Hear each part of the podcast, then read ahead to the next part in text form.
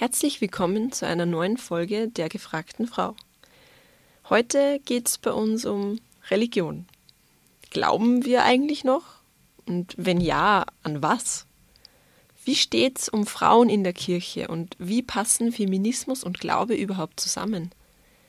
Mein Name ist Stefanie Rausch und ich spreche heute mit Angelika Auböck-Geist. Sie ist Altkatholikin und wurde als erste Frau im Land Salzburg zur Diakonin geweiht. Die altkatholische Kirche ist eine staatlich anerkannte Kirche, die sich im Jahr 1870 als eine Art Protestbewegung herausentwickelt hat. Die gefragte Frau. Ein Podcast der Salzburger Nachrichten. Frau Auböck-Geist, vielen Dank, dass Sie heute zum Gespräch bei mir sind. Bei uns geht es heute um den Glauben. Was bedeutet denn der Glaube für Sie? Für mich bedeutet Glaube eigentlich eine gewisse Verbindung, die ich habe, dass ich nicht irgendwie allein gelassen bin oder so irgendwie. Eine Kraftquelle in gewissem Sinne. Inspiration äh, im wörtlichen Sinne vom Spiritus. Ja, dieses, dieses Ich bin oder ich bin da verbinde ich auch viel damit. Äh, für mich ist Glaube auch viel, dass ich allein als Individuum nicht so eine Riesenrolle spiele. In, in zweierlei Hinsicht. Also einerseits mit diesem Wort Demut, das so völlig aus der Mode geraten ist, das ich aber schon inzwischen recht gern mag, dass ich mich selber zwischendurch vielleicht einmal ein bisschen aber halt nicht so wichtig nehme, aber auch nicht so wichtig nehmen muss. Mir geht es jetzt eher so in, in meinem eigenen Leben, denn auch oft, und ich glaube, es geht vielen so, dass wir so überfordert sind mit vielem und schon, schon gar nicht mehr wissen, was wir denn noch alles können müssen und tun müssen und, und hinterherrennen und 40.000 Verantwortungen und Aufgaben und das sollen wir noch machen und, und das und äh, sollte man alles schaffen. Und das ist für mich auch mit ein Getragensein. Weil Glaube gibt mir ein gewisses Getragensein. Du musst nicht alles allein machen. Du hast schon auch ein gewisses Netz, das die, die tragt. Du hast eine Kraft, du hast ein, ein Gegenüber, äh, ein Du, auf das du die beziehen kannst. Ja, der Grund, warum wir uns heute über den Glauben unterhalten, äh, ist, weil Sie als Diakonin tätig sind. Wie darf man sich denn die, diese Arbeit, diese Tätigkeit vorstellen? Naja, in erster Linie als ehrenamtliche Tätigkeit. ähm, also äh, ist ja äh, keine großartige Regelmäßigkeit bei mir, leider aus äh, anderen Gründen dahinter. Ähm, Arbeit als Diakonin ist natürlich Gottesdienste feiern, also das äh, mache ich und das ist was Wunderschönes, miteinander Gottesdienst zu feiern. Ähm, auch solche speziellen Gottesdienste, sage ich mal, wie Hochzeiten, davon habe ich auch schon gemacht. Ähm, Aussegnungen gehören eigentlich auch dazu ähm, aber auch für Gespräche führen. Also die sogenannte Seelsorge heißt es halt im theologischen Bereich, äh, wo man Menschen unterstützt und für sie da ist in besonderen Situationen im Leben. Das können Krisensituationen sein, wo Menschen einfach das Gefühl haben, sie brauchen jemanden zum Reden, auch ohne Ziel unter Anführungszeichen. Ohne jetzt geschaut schon, was außer was wir als nächsten Schritt machen, das kann auch durchaus passieren, ähm, sondern einfach einmal, dass jemand zuhört. Ähm, das können auch schöne Sachen sein. Das kann eben das Gespräch ähm, sein bei einer Heirat eben oder sowas oder was einfach aussteht, was besonders ist. Ja, auch Krankenbesuche äh, gehören dazu. Ich besuche äh, immer wieder alte Menschen. Ich arbeite sehr gerne auch mit alten Menschen. Und ähm, ja, da sein Zuhorchen, sich gegenseitig bereichern ist. Auch. So eine Krankensalbung kann ein wunderschönes, berührendes Erlebnis sein für beide. Die Tätigkeit oder die ehrenamtliche Tätigkeit einer Diakonin ist doch irgendwo auch was Besonderes und vor allem ihre, weil ihre katholische Weihe war die erste einer Frau in Salzburg, wenn ich das richtig mhm. recherchiert habe. Das war 2012. Genau. Jetzt sind Sie nicht äh, römisch-katholisch, sondern altkatholisch. Was, wo ist die Besonderheit oder wo ist der Unterschied? Ha, wo fangen wir an? also altkatholisch ähm, geht zurück äh, aufs Erste Vatikanische Konzil 1870. Damals, äh, das kann man sich geschichtlich vorstellen, da war eigentlich so hm, der Widerstreit Aufklärung versus Absolutismus. Und auch in der römisch-katholischen Kirche hat es diese Strömungen gegeben. Da hat es einerseits äh, Menschen gegeben, na, eigentlich Männer, kann man in dem Fall sagen, ähm, die durchaus dafür eingestanden sind und dafür gekämpft haben, dass viel mehr Macht de facto, einfach Wissen und, und, und alles ins Volk geht, dass man das Volk viel mehr einbindet. Die wollten zum Beispiel, dass Gottesdienst in der Landessprache gehalten werden etc. Wollten viel mehr Aufklärung hineinbringen in das Ganze. Dagegen hat es aber die absolutistischen Strömungen gegeben. Und 1870 hat den Pius IX. eben dieses erste Vatikanische Konzil gemacht. Und da hat er die Unfehlbarkeit des Papstes beschlossen. Davor war es nämlich auch in der römisch-katholischen Kirche so, dass ein Konzil mitentschieden hat. Das war nicht der Papst alleine. Damals war noch nicht diese Spitze, eben dieses absolutistische. So eine Person, die von oben alles regelt. Das hat Pius IX. damals denn so festgelegt. Und da hat es einige Bischöfe, Erzbischöfe, Kardinäle gegeben, die mit dem nicht mitgegangen sind. Also das war eine recht äh, turbulente Geschichte, Drama wie in Hollywood mit Bedrohungen und Abreisen und was weiß ich was allem.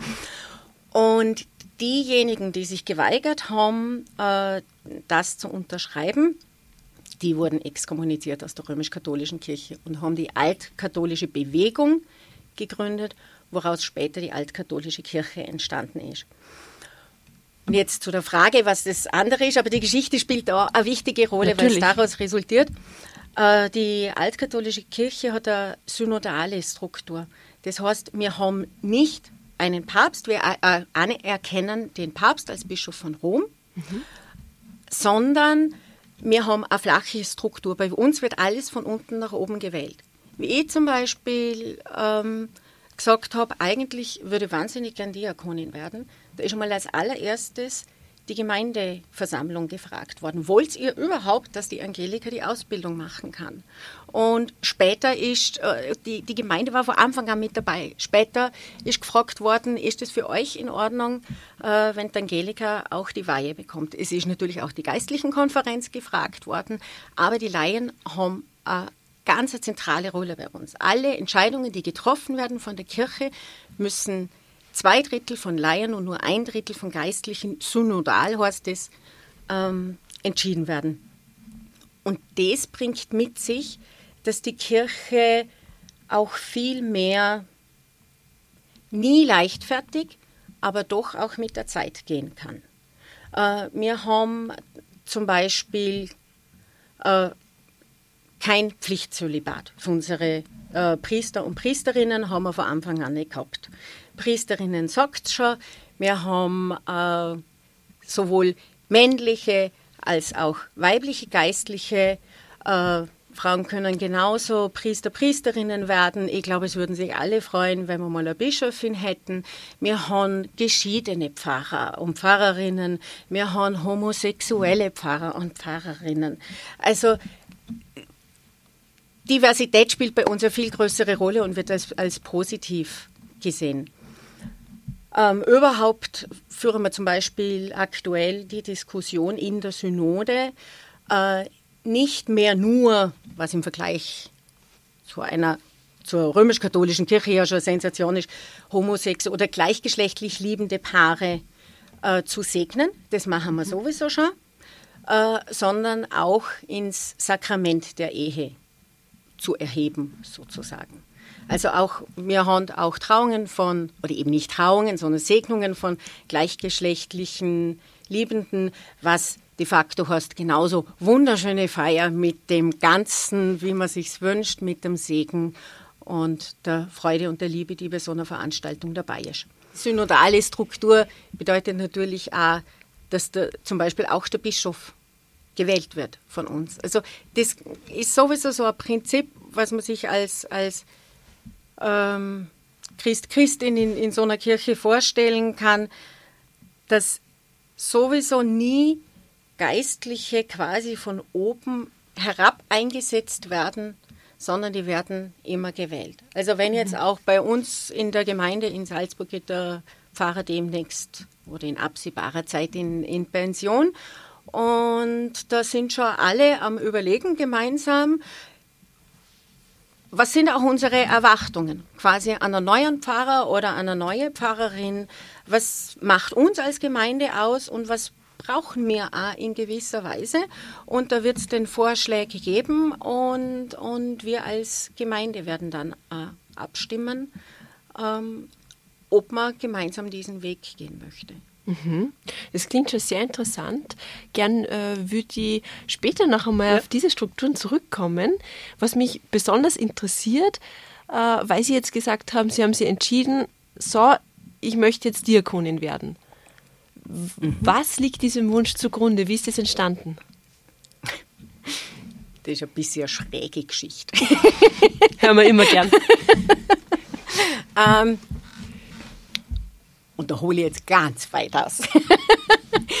ich komme eigentlich aus einer Familie, die sehr ambivalent war bezüglich Glauben und Religiosität, also römisch-katholische mütterliche Seite. Und die väterliche Seite war da äußerst liberal. Die Oma, die mich noch durchaus geprägt hat, sehr gläubig, aber sehr liberal gläubig. Und mein Papa hat das Ganze immer für Märchenstunde gehalten. Und irgendwo zwischen diesem, man muss zwischendurch einmal in die Kirche gehen, ob es einen als Kind interessiert oder nicht. Und das ist alles Märchenstunde, bin ich aufgewachsen. Ich habe eher auf Papas Seite tendiert. Also ich habe Kirche furchtbar gefunden. So was voll langweilig. Im Religionsunterricht kann ich mich an einen Elternsprechtag erinnern von meiner Mama, weil sie sich so geschämt hat in der Unterstufe, weil sie gewusst hat, die Angelika diskutiert immer so viel und die wird die Religionslehrerin fertig machen davon mit ihren tausend Aber und wieso und warum und nochmal vier Abers dazu. Äh, die war aber so lieb und hat dann gesagt, die Angelika bringt Farbe in den Unterricht und wenigstens diskutiert sie. Ähm, und ja, in, andererseits habe ich schon auch die Strömungen eben von der liberalen, aber sehr gläubigen Oma gehabt. Die hat für mich einen Glaube gehabt, der war sehr schön. Da sind die, die armen Seelen vorkommen, so quasi die Schutzengel, mhm. die, die auf uns schauen. Und das war eine sehr fürsorgliche, sehr liebende Liebe eben, die wir kriegen und, und tatsächlich an, an väterlicher oder mütterlicher, wie man es haben will, Glaube. Und irgendwann in der Pubertät ist mir durchaus aufgefallen, dass sie, dass schon ein Glaube bei mir hängen geblieben ist und dass sie diese Spiritualität zumindest habe und diese, die, dies, diesen Wunsch auch nach Bindung und eine gewisse Bindung spüre. Ähm, Kirche habe ich abgelehnt. Äh, ja, so ist es in der Pubertät dahingegangen, auch mit den üblichen Tendenzen der Pubertät, dass man sich mit solchen Themen sicher nicht auseinandersetzt. Äh, als ich dann eine junge Frau war, damals war ich noch Buchhändlerin, habe ich auf einen Büchertisch gehen müssen von Franz Alt, der ökologische Jesus. Und ich habe mir gedacht, oh mein Gott, wo muss ich da hin? Also das ist jetzt fast 25 Jahre her. Damals war Ökologie noch relativ was für Freaks. Und, äh, und Jesus war für mich sowieso, also na komm bitte, jetzt kommt er wieder mit so einem altvatrischen irgendwas. Und dann bin ich da hingegangen und der Herr Alt hat mich nachhaltig begeistert, sowohl für Ökologie, seitdem habe ich es durchaus kapiert, ähm, und ganz stark äh, für Jesus von Nazareth. Der hat einen Jesus transportiert, der gar nicht bieder ist und, und brav und sagt, man muss in der Kirche brav die, die Hände zusammenfalten und still sein, sondern der hat einen Jesus präsentiert, der unglaublich begeistert ist, der so erfüllt ist vor Liebe und das hinaustragen will in die Welt, der, der alle ins Boot holen will, dass man miteinander Welt doch bitte besser macht, dass wir sie so gestalten, wie wir sie wollen, der unglaublich politisch auch war, der äh, zornig werden hat können, also sehr wohl auch die menschlichen Seiten, ja, weil dieses äh, die die Tische umschmeißen im Tempel, also das war jetzt nicht unbedingt das, was man sich unter Bieder und Brav vorstellt, sondern das war eine hochpolitische und sehr emotionale Reaktion das Ganze. Und da habe ich auch dieses, ja, eben dieses, dieses Positive, dieses Begeisternde, dieses, wohin wollen wir eigentlich, ja, dass das eine wunderschöne Utopie ist, die über diesem Christentum steht. Das habe ich da zum ersten Mal kennengelernt. Und da war ich gefangen. Und dann habe ich angefangen zu lesen und habe mal in diese Bibel hineingelesen, nur ein bisschen heimlich. Und das, ja, war begeistert und die Begeisterung ist in die Tiefe gegangen mit der Zeit.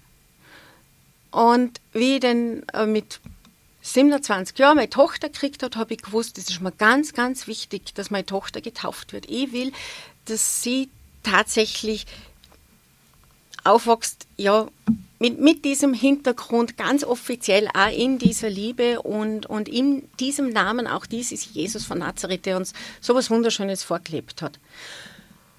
Wollte aber nicht in einer Kirche, äh, wo Mädchen von vornherein eine unbedeutende Rolle spielen.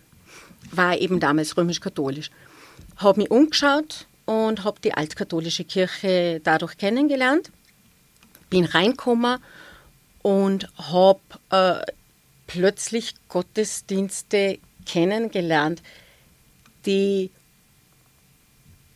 total gescheit waren einfach. Also ein hoher Intellekt, muss ich wirklich sagen, wo ich geistig total gefordert war, wo aber wahnsinnige äh, eine Wärme herrscht, die Menschen sehr offen sind, sehr liberal sind, überhaupt, oder nicht überhaupt, das wäre naiv, sondern wirklich bemüht sind, nicht auszugrenzen.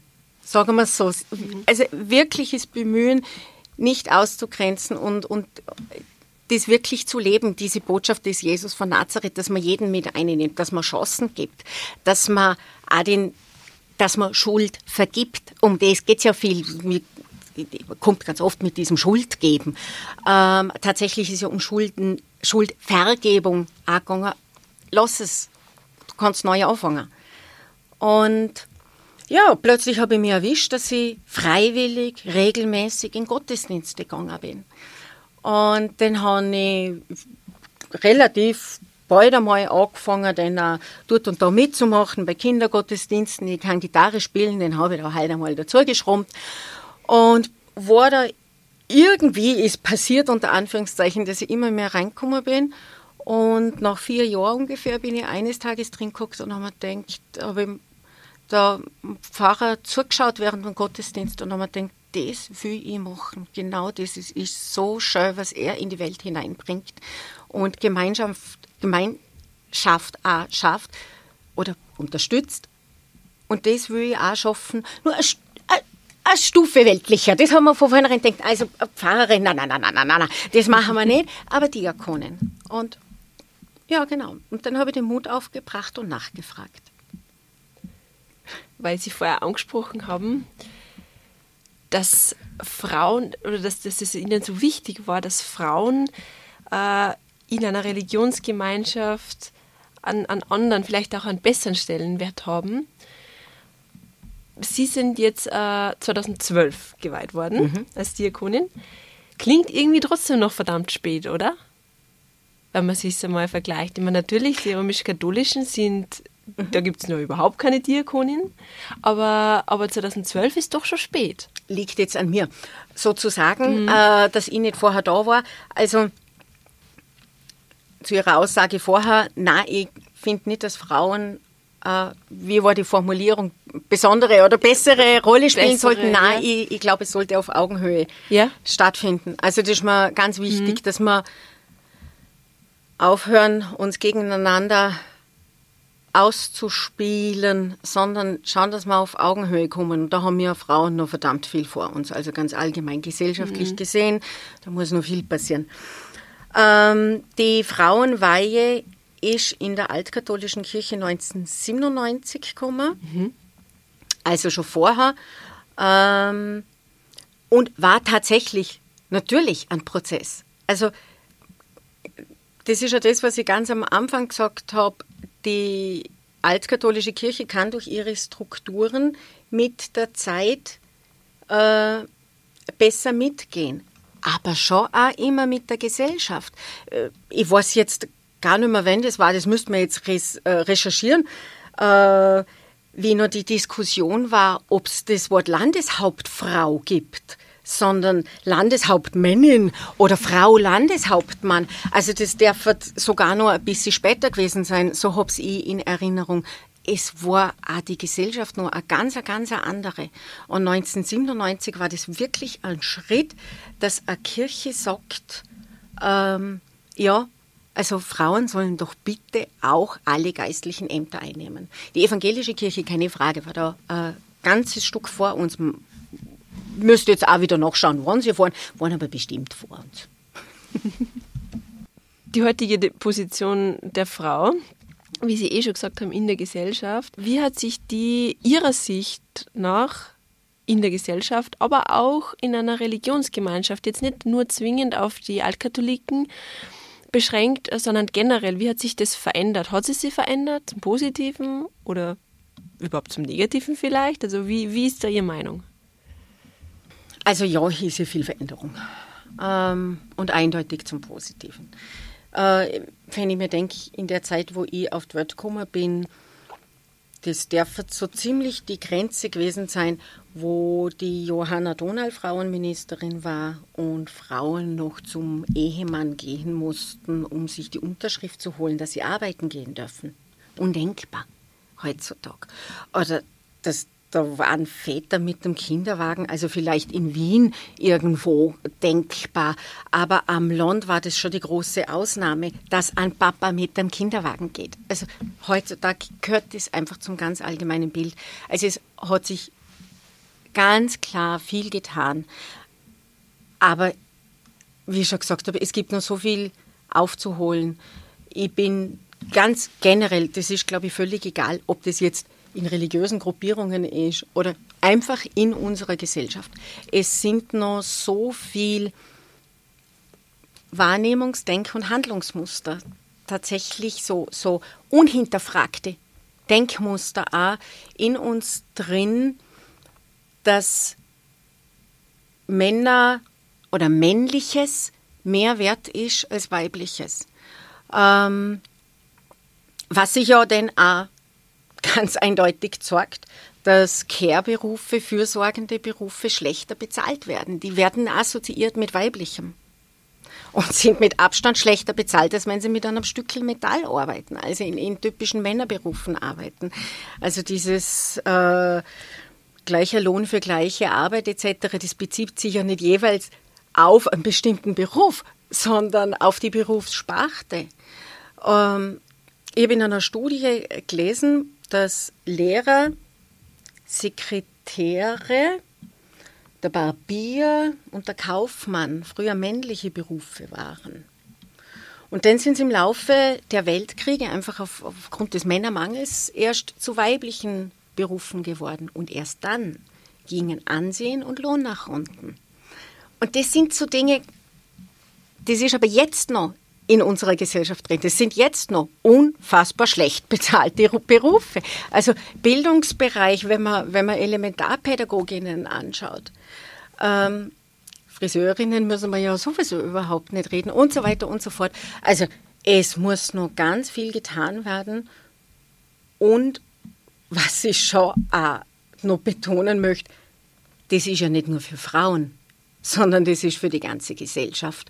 Also ich finde es immer oder ich ärgere mich drüber, wenn man so tut, als würden halt die Frauen da jetzt für sich irgendwas wollen.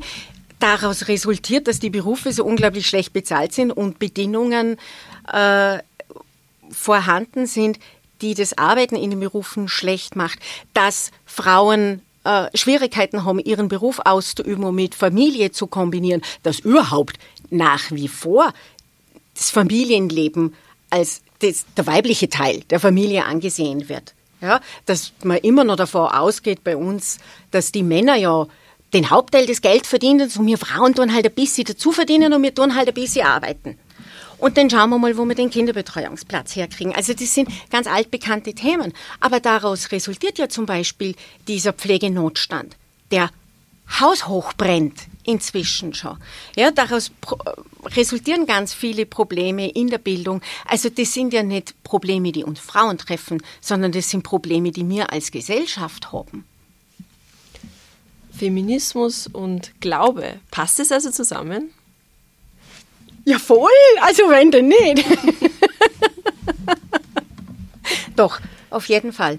Ähm, da weiß ich fast nicht was antworten, weil ich mir denke, wie absurd, warum sollte es nicht zusammenpassen? Also das ist ja dann vielleicht auch wieder so eine Schranke im Kopf, die man hat, weil man immer sein Leben lang gelernt hat, na, also da, da vorne steht ein Mann und das macht da ein Mann und der, der zelebriert da in der Gegend herum und die Frau macht vorher den Blumenschmuck oder so irgendwas. Ja, aber das ist eine Schranke im Kopf. Also ich glaube, begeistern können wir Frauen. Äh, das mit Fürsorglichkeit, Liebe, mh, Emotionalität, Empathie. Ich möchte es den Männern auf keinen Fall abschreiben. Ja, nicht, dass man das da irgendwie falsch auslegt. Überhaupt nicht. Ähm, und ich sehe es auch kritisch, wenn es den Frauen als muss zugeschrieben wird. So, die müssen fürsorglich sein, sonst ist die Rabenmutter oder so irgendetwas. Aber das sind schon Eigenschaften, äh, die man sehr stark vertreten können. Und das sind sehr wichtige Eigenschaften, die in einer seelsorgerischen Tätigkeit gefragt sind. Also, ja, logisch. Sie haben vorher erzählt, dass Sie äh, Familie haben. Ja. Wie erziehen Sie Ihre Kinder? weil Sie gesagt haben, die Tochter ist getauft. Mhm. Wie, wie läuft da diese, die Erziehung im Sinne oder im Zusammenhang mit, mit Glauben ab? Also ich habe eine Tochter, die ist 17 inzwischen. Und inzwischen läuft es eigentlich eher so ab, dass meine Tochter den erzählt, dass Freunde, Freundinnen von ihr erschrecken, ähm, wenn sie zu uns kommen, weil sie sich denken, oh mein Gott, sie haben irgendwo gehört, die Mama ist Diakonin, da muss man sicher, da muss man sicher zuerst ein Tischgebet beten oder so irgendetwas und da muss ich aufpassen, was ich sage. Und dann kommen sie drauf, na, die ist ja ganz normal. Und zwischendurch vielleicht sogar loser mit ihrem Maul als manche andere. Äh, na, die Johanna, ich habe durchaus versucht, ihr diese Werte mitzugeben. Und mit Werte meine ich eben dieses, dieses Positive, diese Liebe, Toleranz, Barmherzigkeit, die über der Gerechtigkeit steht. Also nicht nur gerecht, sondern, sondern mit Gerechtigkeit mit Herz dazu, so in die Richtung, ja. Gerechtigkeit kann kalt sein und hart sein. Und Barmherzigkeit ist zusätzlich empathisch. Und ich habe versucht, der Johanna diese Werte mitzugeben und ich habe durchaus versucht, ihr auch eine Grundlage mitzugeben und eine Begeisterung und eine Freude und ein Getragensein und eine Anbindung, aber nie äh, ein Müssen, nie.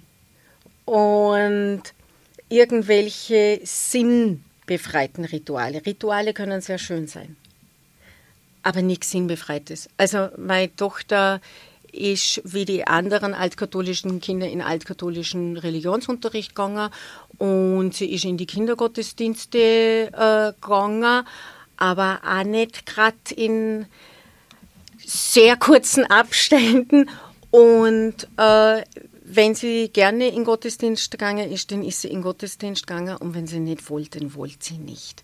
Also das, da war ich manchmal im Rückblick gesehen sogar vielleicht fast zu vorsichtig, dass ich immer Angst gehabt habe, sie ja nicht zu irgendwas zu zwingen, nur weil ich jetzt das bin, dass ich mir manchmal im Nachhinein denke, ah, vielleicht hätte ich ja auch mal drauf beharren können.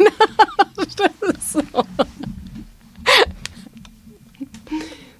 Das heißt also, diese, diese starren Strukturen oder diese starren Grundregeln, Grundsätze sind eigentlich gar nicht so in ihrem Sinne. Wie stehen Sie dann zum Beispiel zu so Sachen wie ähm, Sex vor der Ehe, also kein Sex vor der Ehe oder das Zölibat, wie Sie vorher gesagt haben? Darum bin ich in der altkatholischen Kirche. also, na, starre Strukturen, das ist gar nicht meins. Da fange ich leider teilweise schon aus Prinzip an dagegen anzurennen. Vielleicht bringt das Alter jetzt langsam mit sich, dass ich denn mal anfange, darüber nachzudenken, bevor ich renne. Oder ja, es zeigt schon seine Wirkung. Ähm, die Frage tut mir schwer zu beantworten, weil das auch wirklich extrem liberal bei uns gehandhabt wird. Ja? Also Sex ist Teil des Menschseins. Fertig, ja.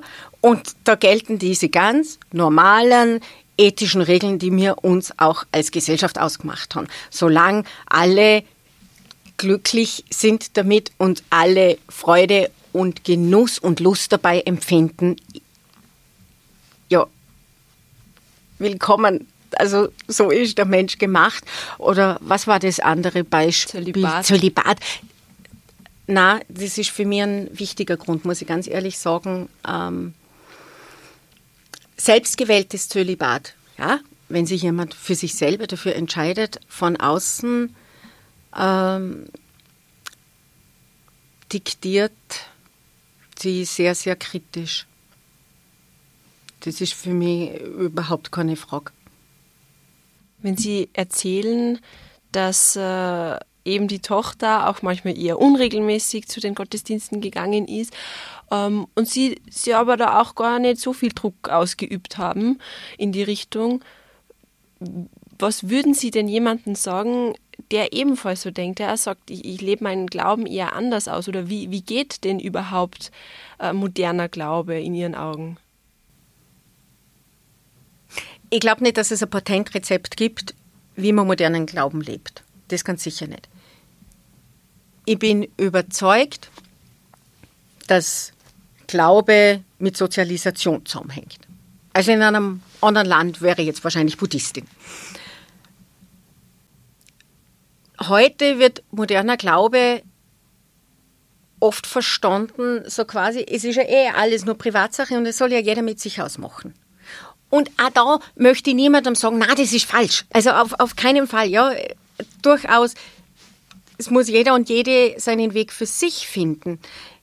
Ich glaube nur, und für mich ist das einfach eine Überzeugung, dass Glaube auch mit Handeln verbunden sein muss. Glaube ist nicht nur was das eigene Wohlfühlprogramm, sondern Glaube ist schon auch mit einem mit Werten verbunden. Und da meine ich jetzt eben nicht Frömmigkeit oder so irgendetwas oder Frömmelei, äh, sondern da meine ich eben Barmherzigkeit, Nächstenliebe, Toleranz. Das sind so grundlegende Werte. Und wenn man die leben möchte, dann ist auch mit einem Auftrag verbunden, dass man das auch in, der, in die Tat umsetzt. Und ich bemerke für mich, dass es gemeinsam Gottesdienst auch immer wieder ist, ein, immer wieder neues Reflektieren über den Glauben. Was heißt das eigentlich? Was habe ich eigentlich für mich für eine Anbindung oder was? Was ja, was bedeutet das alles genau? Was bedeutet das in meinem Leben, in meinem ganz praktischen Leben?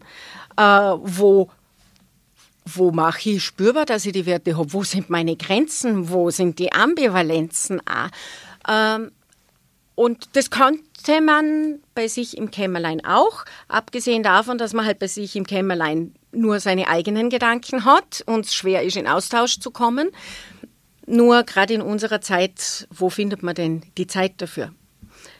Kirchen geben schon auch diese Zeit. Und das ist was, was ich jetzt auch mitnehme in dieser Glaubensgemeinschaft. Diese Zeit auch gemeinsam zu feiern, Gemeinschaft zu erleben, miteinander in Austausch zu gehen und immer wieder diesen, diesen Glauben auch zu reflektieren und mit, mit neuen Impulsen und Inspirationen, neuen Begegnungen aussitzen gehe.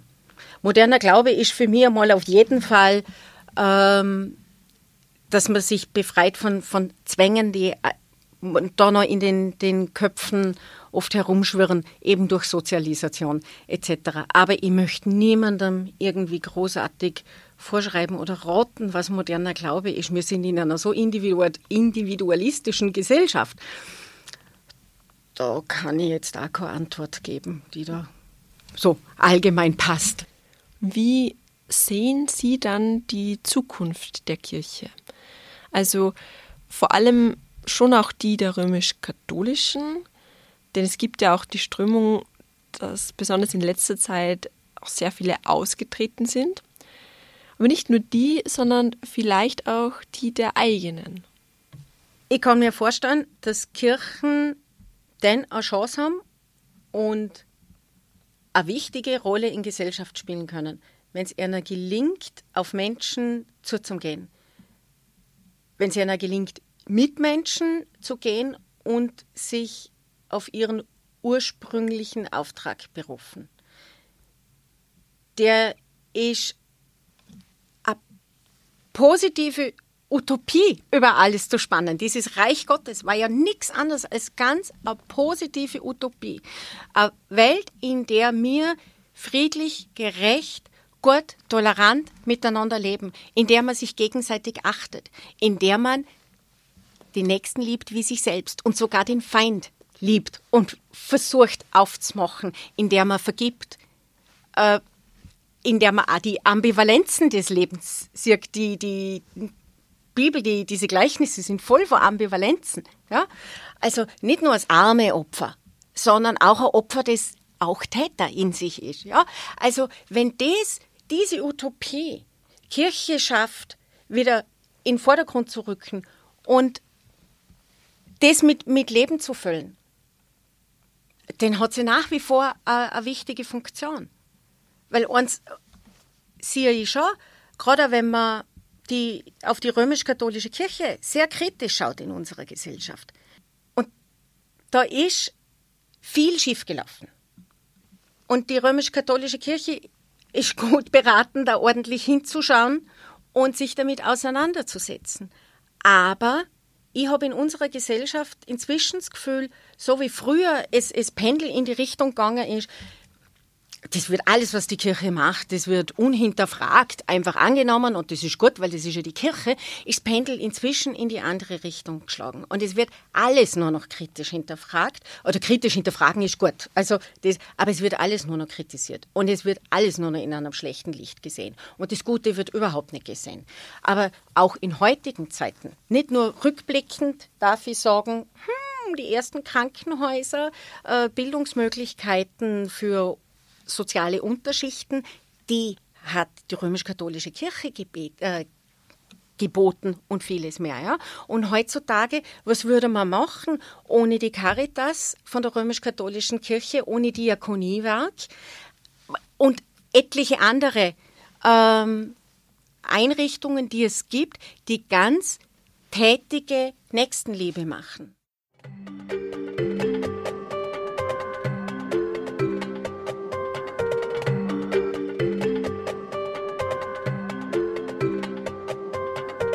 Das war ein Podcast der Salzburger Nachrichten.